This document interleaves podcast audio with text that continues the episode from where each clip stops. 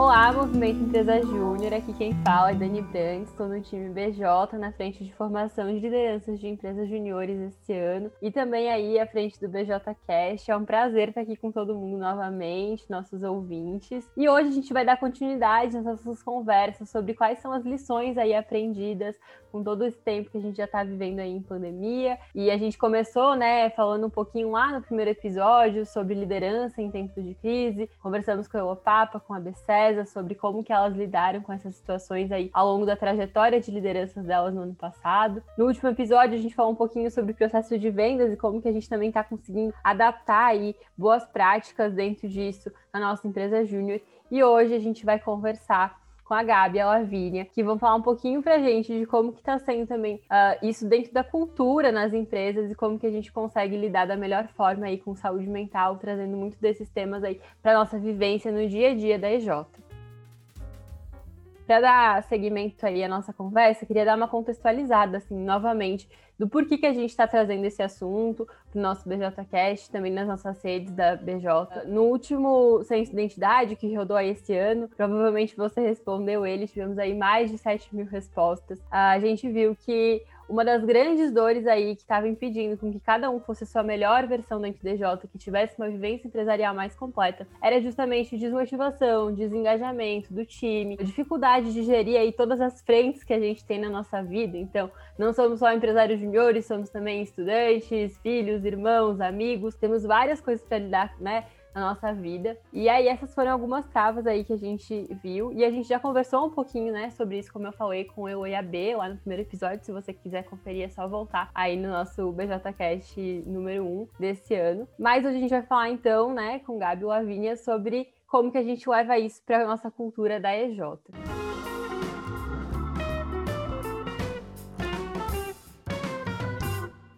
Meninas, sejam muito bem-vindas. Se vocês quiserem se apresentar, fiquem super à vontade. Já queria aqui agradecer demais a participação de vocês. Olá, eu já gostei que a gente virou Gabi Lavínia aparecendo a Vitória aqui, né? Uma dupla. Eu gosto da gente se enxergar assim como dupla, eu, eu adoro. É, mas vou deixar a Lavi começar.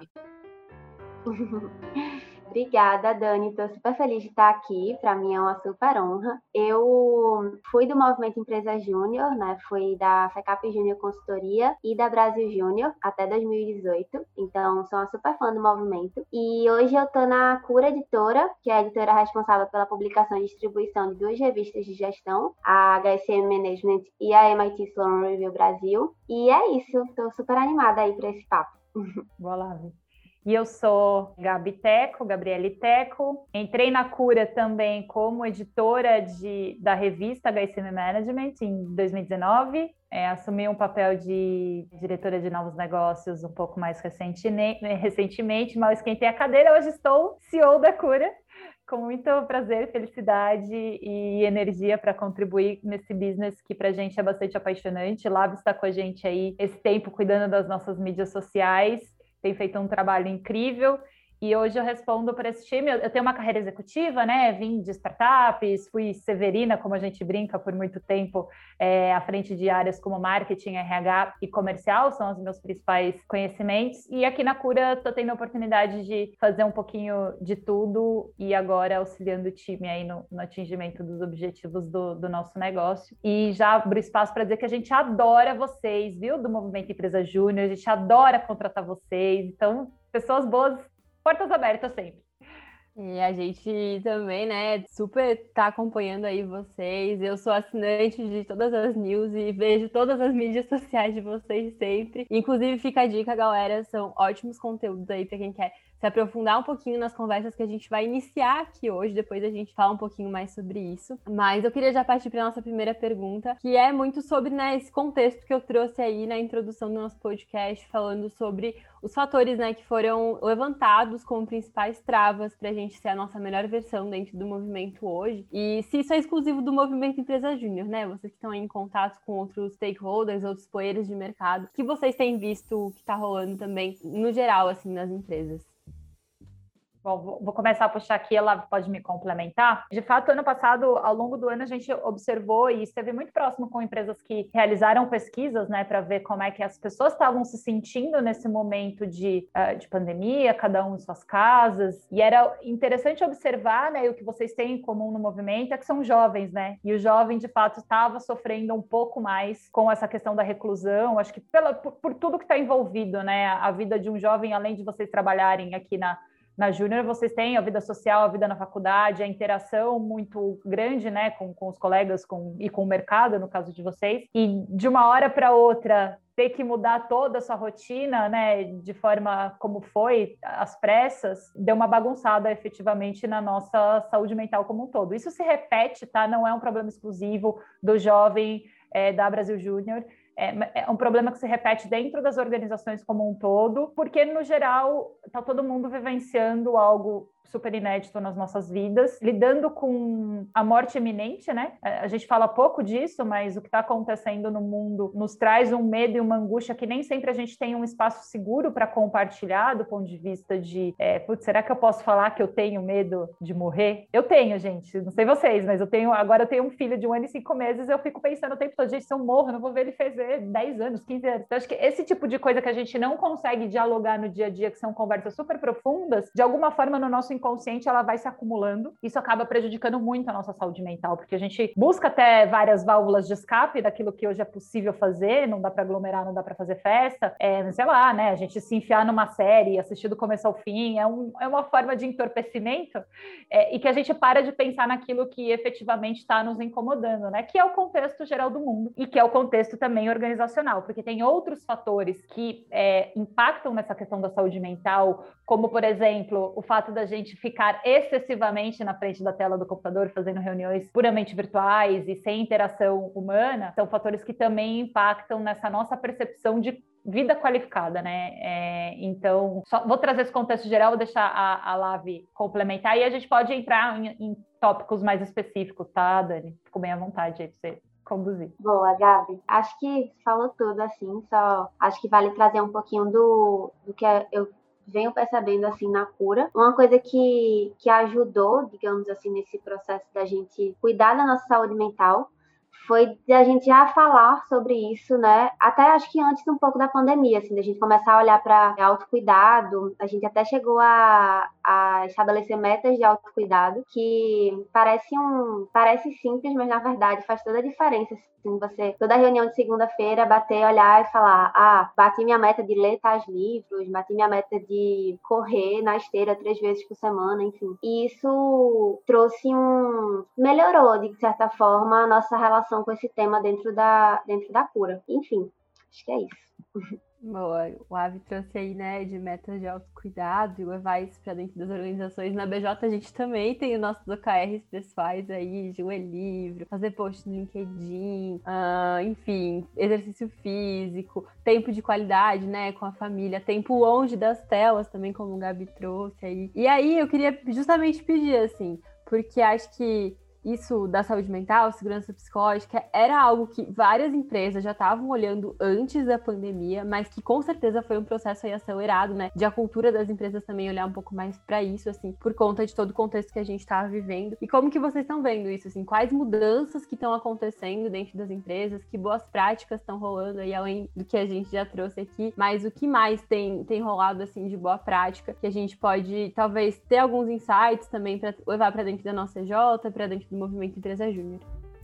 Bom, acho que é, em relação a boas práticas, acho que foi um aprendizado conjunto coletivo, né? Grandãozão. Todo mundo foi para o home office tivemos que conviver com essa mistura de papéis, né? Da gente é, antes saía de casa, assumia um papel de estudante, um papel de empresário júnior. Hoje não, tá todo mundo junto dentro de casa, tendo que viver esses diferentes papéis dentro de casa. E eu acho que no trabalho, Dani, uma das grandes coisas assim que foi uma grande temática que a gente trabalhou no passado e que continua em alta esse ano é a gestão de times à distância, né? Porque mudam as dinâmicas. E aí eu vou deixar a Lavi comentar, porque eu vou trazer mais o contexto, ela traz os exemplos, porque na cura a gente já nasceu assim, né? Então a gente não sofre muito com, com esse, esse aspecto por conta da mudança, mas óbvio, a gente também tinha os nossos momentos de se encontrar pessoalmente, a cada dois, três meses a gente se via, e hoje não. Mas a, essa, esse aprendizado coletivo em relação à gestão dos times, que antes acontecia no mundo presencial e que migrou para o virtual, num primeiro momento ficou todo mundo muito perdido, né? Mas como é que eu faço? Como é que eu crio meus rituais? É, como é que eu adapto? Eu, eu cheguei a ouvir é, de, um, de um empresário uma vez, nesse meio tempo aí, que empresa que não tem escritório físico não tem cultura. E eu fiquei pensativa, falei, puxa, mas então eu, a gente na cura não existe, né? Porque a gente tem, a gente tem nossos rituais, a gente tem uma cultura muito forte, mas claro que é uma cultura adaptada para funcionar de uma forma digital, à distância. Para a gente é uma delícia poder ter gente do Brasil todo trabalhando com a gente, não ter essa necessidade de estar todo mundo presencial. Então, acho que a maior mudança né, que a gente viu no ambiente de trabalho que aconteceu nas empresas, imagino que vocês tiveram que se adaptar aí também, e aí é, essas dicas né, de como é que faz gestão de times à distância, eu acho que é o, é o maior ganho que provavelmente e a gente acredita que uma hora isso tudo vai passar, vai deixar de legado, né? Aquela, aquela, aquela máxima que a gente vem defendendo muito da que a gestão passe a ser então efetivamente de times híbridos. Eventualmente teremos pessoas ali presencialmente, mas teremos outras pessoas também distribuídas aí pelo Brasil e pelo mundo. Então, trazendo esse contexto, eu vou deixar lá e dar os exemplos de como é que a gente faz para fazer essa gestão à distância de forma que todo mundo se integre, que a cultura esteja viva,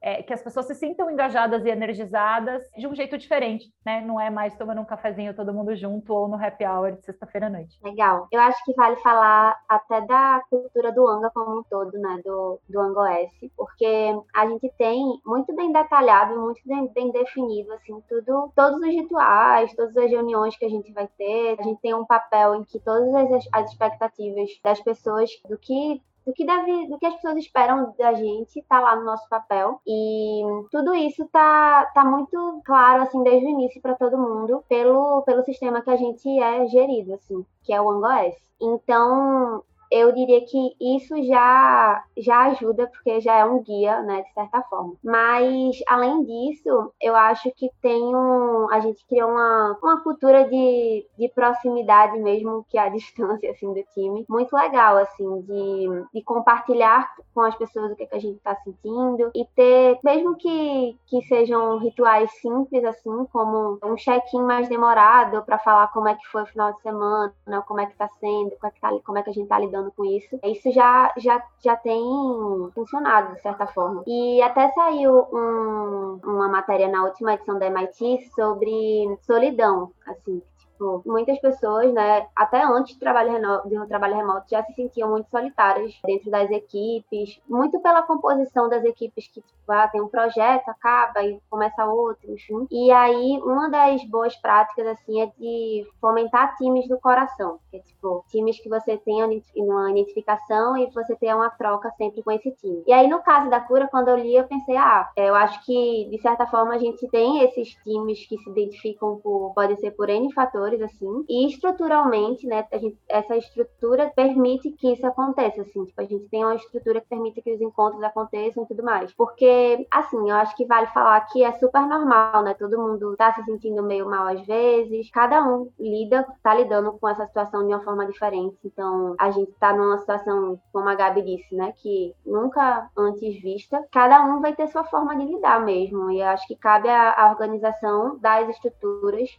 para que a gente consiga mitigar de alguma forma né, esses sentimentos que estão vindo à tona. É, e muitas vezes, né, na tentativa de criar esses rituais, na tentativa de criar esses ambientes em que existe troca, a gente acaba inchando, né, gerando ainda mais ansiedade. Então, a gente às vezes quer que todo mundo responda lá a mensagem que a gente mandou na hora, porque a gente está precisando daquilo na hora, e não é a mesma coisa que cutucar a pessoa ali do lado, tá sentada do nosso lado quando era presencial, né? Existem pessoas hoje que não se conhecem pessoalmente, né, fisicamente, a gente não sabe se é alto, se é baixo, como que é. E aí, né, como que a gente lida assim com, com, esses, com esses entraves, com essas coisas que existem por ser de fato, né? Pessoas às vezes até em fusos horários diferentes, talvez em lugares diferentes, né? De cidades diferentes, com enfim, às vezes tem, tem gente que ficou sem internet num dia e aí voltou só no outro dia. Como que a gente consegue também lidar com esses desafios do assíncrono, né? Muitas vezes que acabam, quando a gente quer criar ritos e fazer essas estruturas, uh, atrapalhando um pouco, né? E gerando ainda mais ansiedade e a gente não consegue equilibrar bem o que, que a gente consegue criar de estrutura para que realmente seja um ambiente que fomente aí uma segurança psicológica ao invés de potencializar o que a gente justamente está querendo dirimir. Ô Dani, super legal sua pergunta, porque acho que vocês têm uma oportunidade, né? Vocês estão hoje num movimento que permite que vocês exercitem, pratiquem a realidade das empresas no ambiente controlado de vocês, e vocês partem de uma cultura formada também entre vocês, né? Mas eu, eu quero dizer que quando isso acontece como realidade no mercado de trabalho, imagina, imagina essa outra situação. Imagina as pessoas que viveram 10, 15, 20 anos cutucando o colega do lado e hoje tipo, não tem colega para cutucar do lado, né? E aí você não sabe se a pessoa não está respondendo porque, sei lá, deu, tocou interfone, se a criança chorou, se ela, né? Ou se ela foi acudir alguém. Então, é uma mudança significativa de modelo mental que eu acho que vocês têm isso como, inclusive, vantagem competitiva de poder, poderem ser forjados nessa cultura, que eu acredito que seja uma cultura que veio para ficar. Não nesse extremo, como a gente está vivendo hoje, que pena que tenha que ter sido dessa forma, né? Algo que o Grupo Ang e a Cura já acreditavam e empregavam. Que pena que tenha que ter sido assim. Mas eu acho essa, essa pergunta curiosa, porque eu posso dar o meu depoimento do quanto foi difícil para mim trabalhar nesse modelo. Porque é, a adaptação não é um negócio fácil. De fato, é, eu venho de movimentos de, enfim, empresas em startups onde eu tinha é, papéis de liderança e responsabilidades, onde realmente tudo que eu precisava e queria fazer acontecer era instalar o dedo, juntar três, quatro ali na sala, cada um com seus caderninhos, todo mundo sabia, saía sabendo o que tinha que fazer e vamos botar para operacionalizar esse trem, né? No, nesse mundo que a gente vive na cura e que agora todo mundo está experimentando, né? Que tudo precisa acontecer assíncrono, eu acho que ele nos permite exercitar algo que é a tendência que a gente observa, inclusive nos movimentos, nas culturas que emergem do futuro. E a gente vem falando muito de coletividade colaboração, né? deixa de ser o tempo do indivíduo e passa a ser o tempo do coletivo. E o que é uma mudança de paradigma muito forte, porque embora a gente tenha as nossas urgências, pelo menos no, no campo de trabalho mais administrativo, vamos dizer assim, que é onde a gente está atuando, ninguém vai morrer se você não responder um e-mail em cinco minutos, um WhatsApp em um minuto e meio. Tipo, não vai existir uma morte, ninguém vai ter um, um problema muito sério. Então, assim, dá para esperar. O problema é que a gente não foi acostumado a esperar. Então, eu acho que essa, essa grande mudança, para mim, foi um exercício, assim, né? Demorou. Hoje eu já, às vezes, eu dou umas extrapoladas, porque às vezes eu mando uma mensagenzinha numa fora de horário, mas eu tenho muito medo de esquecer, mas eu já aviso, eu falo, não é para responder agora. Mas é, assim, é, a gente foi treinado para pensar que tudo é urgente, tudo é para ontem. E aí eu acho que cabe, né, quando a cultura te abraça e te mostra que calma, não é tudo para ontem, a pessoa não precisa estar tá online ao mesmo tempo que você para vocês resolverem um problema juntos. Se vocês tiverem bons combinados, e acho que isso dentro da cura a gente tem, né? Como é que a gente processa as tensões? Como é a gente constrói os bons acordos, os bons combinados? Se tivermos bons acordos e bons combinados, se você, Dani, vai trabalhar das meia-noite às seis e eu, Gabi, vou trabalhar das 10 da manhã às 15 horas da tarde, não importa, contanto que a gente saiba o que a gente precisa fazer e entregar como resultado e qual é o acordo para chegar nesse processo. Então, eu acho que isso é uma mudança de paradigma muito forte, que eu acho que vocês estão tendo uma oportunidade única mesmo, de não ter que passar por esse processo de se adaptar ao modelo só presencial por 10, 15, 20 anos e, de repente, né, todo mundo ser tirado da zona de conforto aí e sair loucamente tendo que se adaptar. É, eu acho até curioso, né? Porque justamente esses acordos é que trazem mais segurança pra gente, assim. Então, se eu tiver acordado com o meu time de que de tal hora até tal hora vou estar off, tá tudo bem eu estar tá off, eu não vou me sentir culpada, por exemplo, de estar fazendo algo que vai me manter bem, que vai ser a minha válvula de escape para eu me manter segura psicologicamente dentro da organização que eu tô. Então, acho que essa dica aí dos acordos é uma bem válida. Se alguém quiser anotar, estiver anotando aí no esquina, anota essa, bota bastante destaque, porque é uma das aí dicas de ouro, com certeza. E eu queria pedir para vocês, né, pra gente ir fechando o nosso papo, que outras dicas vocês têm aí, bem práticas, assim, que a gente consegue colocar uh, né, dentro das organizações? Enfim, vocês falarem de alguns rituais, o que, que vocês têm também feito, então, dos check-ins, que ideias de check-ins vocês têm aí para trazer pra gente? Como que tá sendo essa vivência de vocês? Ah, Lave, toca essa parte fã da coisa, vai. Depois eu tento pensar numa outra dica boa. A Lave é sempre tão criativa. Ai, tá bom, Gabi, vamos lá. Eu, eu vou dar uma, uma dica assim do que eu, eu tenho feito pessoalmente, e aí depois eu passo para um, algumas coisas que a gente tem feito na cura. Mas um ponto assim que tem me feito bem, que parece bobo, mas que ajuda a começar o dia, é ter uma rotina muito bem definida, assim. Tipo, eu sei que muita gente não consegue, mas é algo como se eu tivesse, eu me sinto em controle de algo que é a minha rotina, assim. Isso me faz bem. Então, é de tipo, começar o dia ouvindo um podcast, acordo, já vou fazer meu café da manhã, já, já tô com isso na minha cabeça. Depois eu já tento fazer um exercício físico que eu sei que parece, tipo, ah, tem que fazer, fazer exercício físico e tal, tipo, dica que todo mundo tá dando, eu sei que, que é difícil ir lá e fazer, mas tá me ajudando muito, assim, a, a manter a saúde mental em dia. E, enfim, acho que manter a rotina é uma boa dica. Sobre a cura, ah, eu acho que os check-ins são uma ótima forma de, de gerar o, uma integração, assim, dentro das reuniões, e a gente faz de tudo um pouco, assim. A gente faz desde qual seria sua festa no Big Brother, até, tipo, conta seu final de semana, as séries que você tá vendo, os filmes que você tá vendo. E eu acho muito importante, assim, porque se não tiver, acaba se perdendo, assim, que a pessoa. Como é que a pessoa tá realmente, né? Tipo, só perguntar como você tá, às vezes talvez não, não pode ser o suficiente. Acho que é isso. Eu acho que essa, essa dica da Lava em relação a, a fazer perguntas diferentes, para incentivar essas conversas diferentes, aí uma dica, né, para quem está nos ouvindo, se você sentir que as respostas estão voltando meio padrão, né, ah, como é que tá, tá tudo bem e tal, faça um convite a todos vocês a se questionarem se as pessoas estão se sentindo confortáveis, né, se elas sentem que existe segurança psicológica para elas compartilharem os sentimentos e aquilo que elas estão pensando efetivamente, né? Porque, para dar um exemplo na cura, se alguém chega já está mais murcho, tudo bem falar que, puta, não teve um final de semana bom, que aconteceu XPTO, e que a, empresa olhe para esse momento não do tipo um momento que estamos perdendo tempo. Muito pelo contrário, quando a pessoa se sente acolhida, sente que é ouvida aquilo que ela passou ressoa no grupo, você ajuda a equilibrar a energia do grupo como um todo, né? E aí todo mundo é produtivo, mas é produtivo junto, todo mundo se engaja junto. Então, tomar cuidado, né, para que esse check-in, check-out não seja protocolar e garantir que as pessoas estão tendo espaço para serem elas mesmas, para elas poderem se expressar na sua melhor forma e, eventualmente, na sua pior forma também. Tem dia que a gente não acorda bem.